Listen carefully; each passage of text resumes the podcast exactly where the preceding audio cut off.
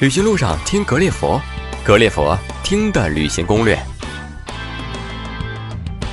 欢迎大家来到格列佛听的旅行攻略。那么今天呢，在我们格列佛线上的嘉宾呢，还是我们韩国的达人小唐，他叫唐君毅。那么今天我们两个呢，依然还不说攻略，给大家说说韩国的一个番外篇。那么就是韩国人开韩国车是不是爱国？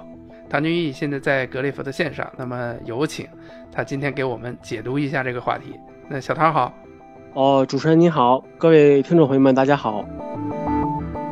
你在韩国生活了那么多年了啊，韩国人基本上有开这个韩国车的传统。那么是不是因为我们从报纸上或者一些从这个电视里边呃接受的这种观念，说是韩国人爱国，所以就不买外国车，只开本国车，是这样吗？很多咱们国内的朋友呢，看一些网站呢，包括媒体上一些写韩国人啊不买日本车这样的帖子很多，说韩国市面上跑的车呢，百分之九十五都是本国产的，这个外国车呢很少，日本车呢更少。韩国人有这个民族的节气，嗯，不买日本车，这种说法呢，虽然说有它一定的道理，但又不完全正确。韩国呢？市面上跑的车，确确实实很多都是韩国本土产的。外国车呢，相对来说不是很多，但也有。日本车呢，少之更少，但是也有。但是韩国人不买日本车这一个说辞，跟韩国人这个民族气节、韩国人爱国，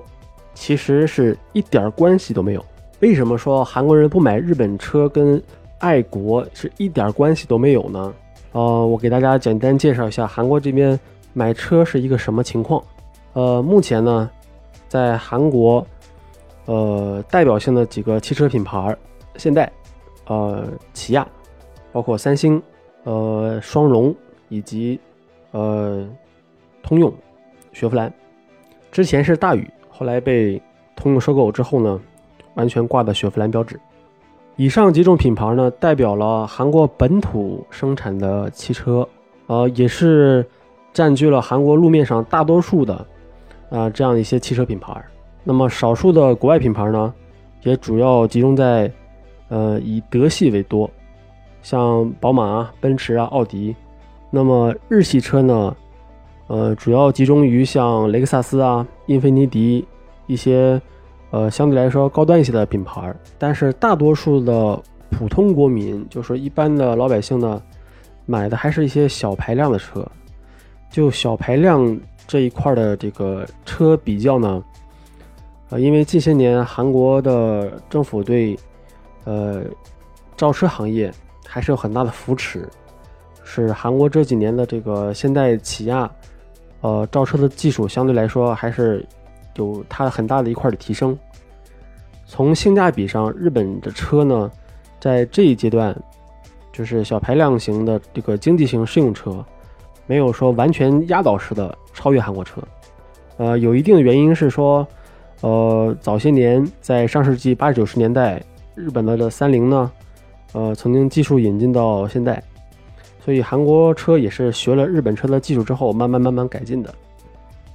但是随着，呃，近些年，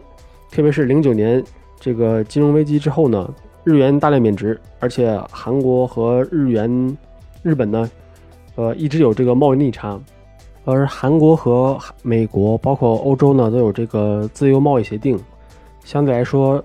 车子呢在出口到对方国家时候呢，都会有这个，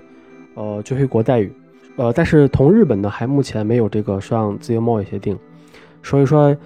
在引进日本车的时候呢，其实从价格上并不是有太大的优势，特别是在这种中低端那些经济适用型的车上。另外，进口车呢，相对于韩国本国车而言呢，在某些税的制定上，呃，以及呃韩国的这个保险的金额额度制定上，呃，并不是处于太多的优势，特别是日本车。嗯，在大多数国民所能接受的这个经济适用型车中低端车型这个范围内呢，没有特别大的性价比优势，所以说，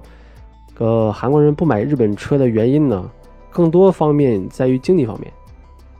呃，最近几年呢，呃，济州岛政府呢，呃，提倡低碳出行，鼓励电动车事业发展，引进了很多电动车品牌，以及在全岛各个的范围呢，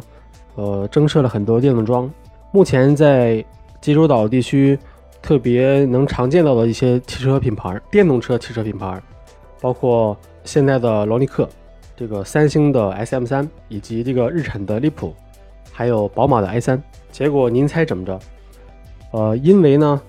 买电动车，当地政府会有一半的车价补贴。宝马的 i 三和日产的利普是卖的最好的，所以说，呃，如果有这个价格上绝对优势的话，韩国人该买日本车还是要买日本车的。这个跟爱国其实。谈不上什么多大的关系。